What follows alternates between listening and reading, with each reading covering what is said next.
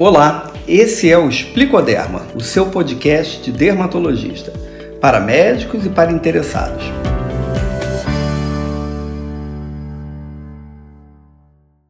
Oi, Lisan, estamos juntos de novo aí. O que, que você preparou aí para hoje? Olha, hoje a gente vai falar sobre fotoproteção. O senhor tem falado bastante sobre câncer da pele e o senhor tem sido um dos especialistas, né? É, que inclusive quando foi presidente da Sociedade Brasileira de Dermatologia do Rio de Janeiro, levou como pauta a fotoproteção, né? Importante educar desde cedo as crianças porque o acúmulo do sol é uma das das questões que pode gerar o câncer da pele, não é isso? Exato. Acho que assim a, a medicina evoluiu dramaticamente nas últimas décadas, né? Mas o que mais causou impacto foi a prevenção. Então, por mais que a gente avance nas terapias e está se avançando, nada traz tanto benefício quanto a prevenção. E o sol é um problema para a gente entender, porque ele não é o bandido e ele também não é o herói. Ele é importante, a gente tem que desfrutar do sol, a gente tem que aproveitar é, os benefícios que ele traz, mas sem exagero. Existe um limite, a partir desse limite a gente deixa de ter os benefícios e passa a ter os malefícios. É, e é importante essa dica porque vivemos num país tropical, né? Só de costa o Brasil tem não sei quantos mil quilômetros e é, culturalmente o brasileiro é ligado à praia, à exposição ao sol, né? Você vai falar de São Paulo, mas São Paulo também tem uma costa importante, São uhum. Vicente, Santos, o Nordeste maravilhoso, o Sul, Florianópolis, e tem uma cultura realmente de se expor ao sol.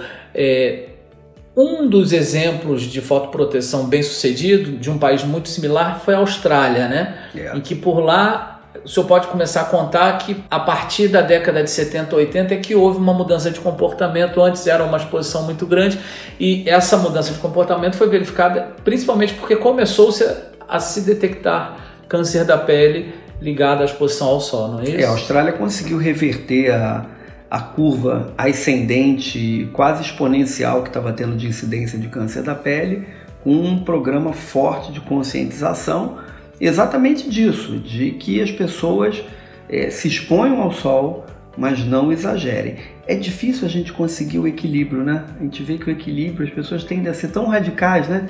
Então, às vezes, não, é sol nenhum, ou então o sol é maravilhoso, eu vou ficar o dia inteiro no sol.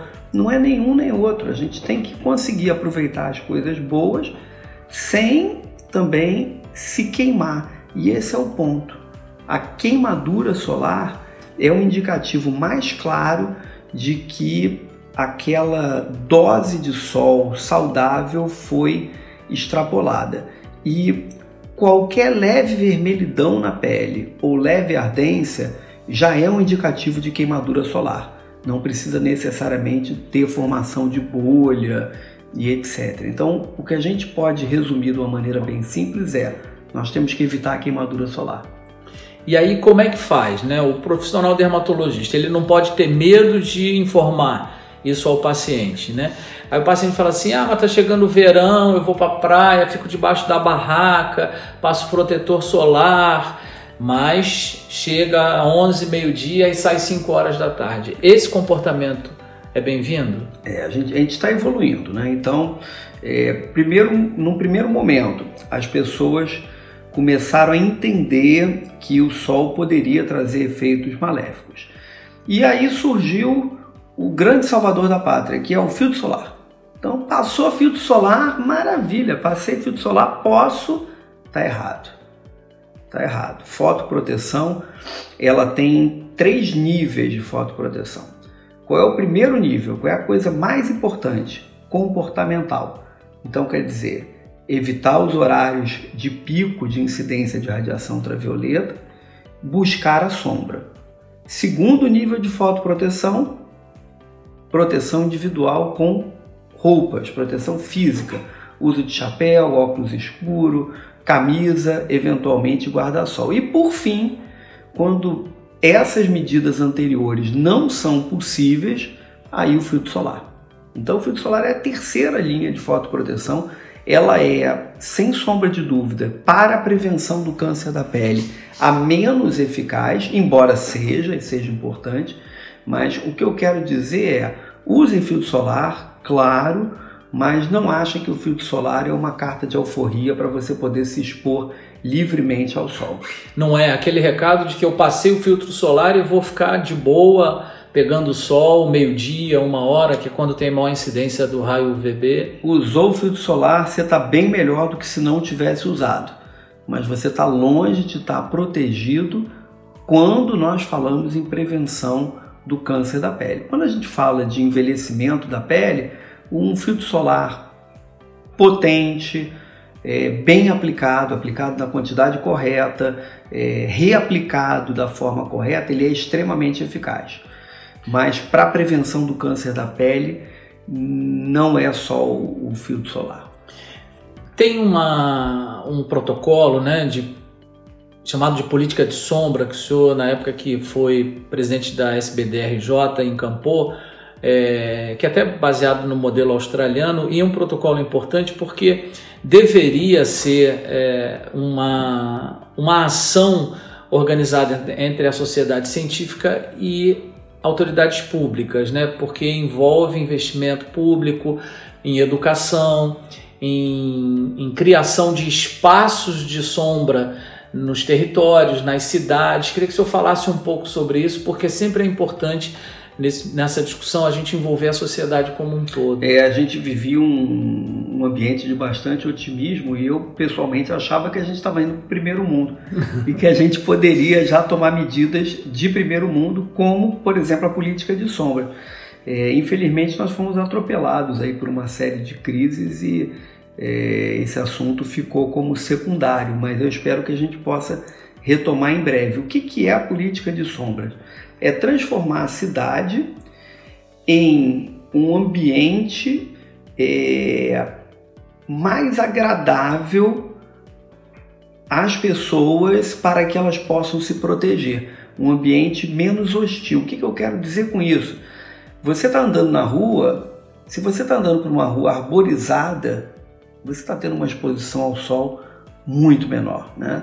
Se você vai numa passarela e ela tem uma cobertura que foi projetada para estar tá no ângulo correto é, que proteja do sol, ela vai. É, um ponto de ônibus ele tem que ter uma proteção adequada para o sol, um sinal que demore mais tempo para abrir, enfim, que a cidade tenha elementos onde você possa andar por ela sem estar tá se expondo absurdamente ao sol, que é o que acontece na maior parte é, do Rio de Janeiro, especialmente quando a gente sai do, do eixo Zona Sul-Centro.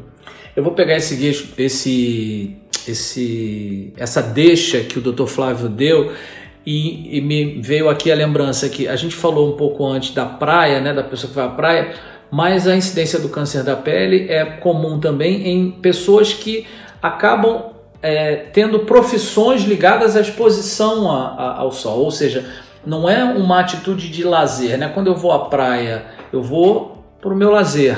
Mas existem profissionais que acabam se expondo mais ao sol. Esses profissionais precisam sim estar inseridos é dentro aí. dessa política. É isso aí. É, eu, eu gosto sempre de lembrar meus pacientes de que o sol que incide sobre a pessoa que está na praia ou na piscina é o mesmo sol que incide na pessoa que está num ponto de ônibus na Avenida Brasil ou em qualquer outro lugar. O sol é o mesmo. Então, existe a diferença entre você deliberadamente se expor ao sol e você ser obrigado a estar no sol quando até você não gostaria de estar. Então, a pessoa que vai à praia, ela sabe o que, que ela vai ter ali. E a pessoa que tem que fazer o seu trabalho de ambulante, que tem que levar o filho na escola, que tem que fazer uma série de deslocamentos e não gostaria de estar exposto ao sol. Então, para essas pessoas a proteção é mais, é mais difícil, né? Falando de sol, para a gente se aproximar do final, é, sempre tem aquela dicotomia, né? Ah, mas o sol hoje também se discute muito a carência da vitamina D, né? Que é uma vitamina que se consegue com a absorção ao, ao sol. É, e aí fica essa essa questão, qual é a medida certa que se toma o sol para não perder a vitamina D e para a gente vai falar depois mais mais aprofundadamente da vitamina D, mas um, um toque até para deixar já os nossos ouvintes curiosos. Qual é essa medida certa para não perder a vitamina D e também não se expor tanto ao sol? É isso aí, tá vendo? O sol ele tem o seu momento é, extremamente heróico e esse é um deles, né? Nós fazemos fotossíntese, boa parte da vitamina D que nós temos circulante, ela veio da fotossíntese. Ela pode vir do alimento também, mas ela vem pela exposição ao sol. Aí se criou a ideia de que ah, se a vitamina D vem pelo sol, quanto mais sol eu pegar, melhor. Vou ficar o homem super vitamina D. E aí vamos raciocinar de alguma forma. Então vamos ver. Imaginemos, por exemplo, duas populações: a população escandinava, então o norueguês, que vive lá naquele frio, que tem sol praticamente só seis meses no ano, e o, o nordestino, o indivíduo que está ali, né, que é só o ano, o ano inteiro, inteiro, o tempo todo, sem nenhuma medida de fotoproteção. É, a gente avaliando os níveis de vitamina D das duas populações, qual é a que tem o nível mais elevado de vitamina D? Norueguês.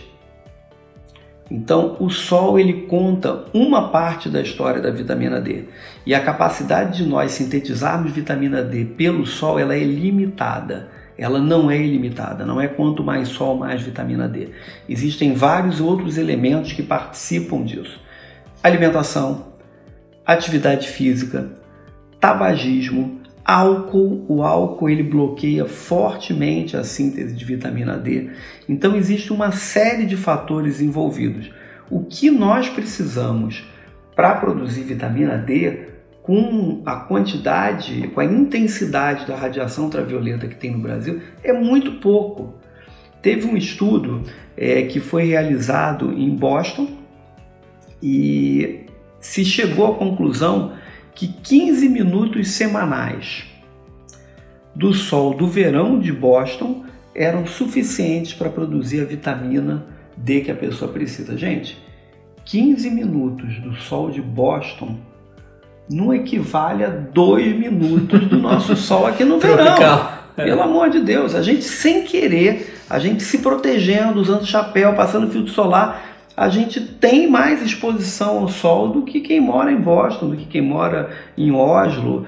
Então, é, precisamos, a gente não pode ter uma fotoproteção estrita, a não ser que você tenha um problema médico relevante. Então, um pouco de sol tem que se expor, mas não pode exagerar, né? Não pode exagerar. Inclusive, Lisa, tem uma teoria, é, ela ainda não está comprovada, mas tem evidências fortes de que o excesso de exposição ao sol leva à inflamação, isso é um fator conhecido, isso não há controvérsia, mas que essa inflamação na pele degrada a vitamina D sintetizada.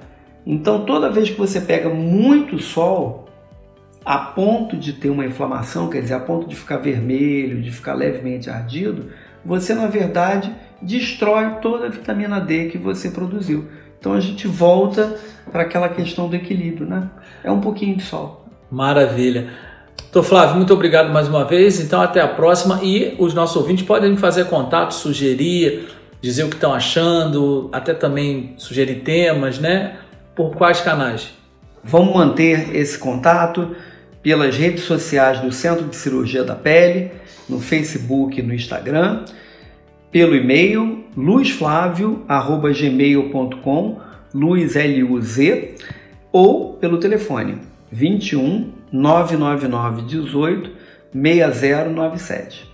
E acho que depois a gente pode voltar e falar mais a fundo sobre a vitamina D. Eu acho Com que certeza. tem muita coisa para discutir. Vamos sim. Eu, pelo menos, eu, eu, eu, sou um pouco curioso, leio, né? Trabalho com, com vocês médicos há alguns anos e sempre ouvi essa dicotomia de vitamina D e sol. Mas esse estudo que o senhor falou agora é bem curioso, né? É, é bem importante. Tem muitos estudos para a gente trazer aqui e botar um pouco de luz nessa história e que as pessoas tirem suas próprias conclusões baseadas em evidências, baseadas em estudos, né? mais do que em opiniões. Com certeza. Até a próxima, doutor Flávio. Um abraço forte. Um abraço.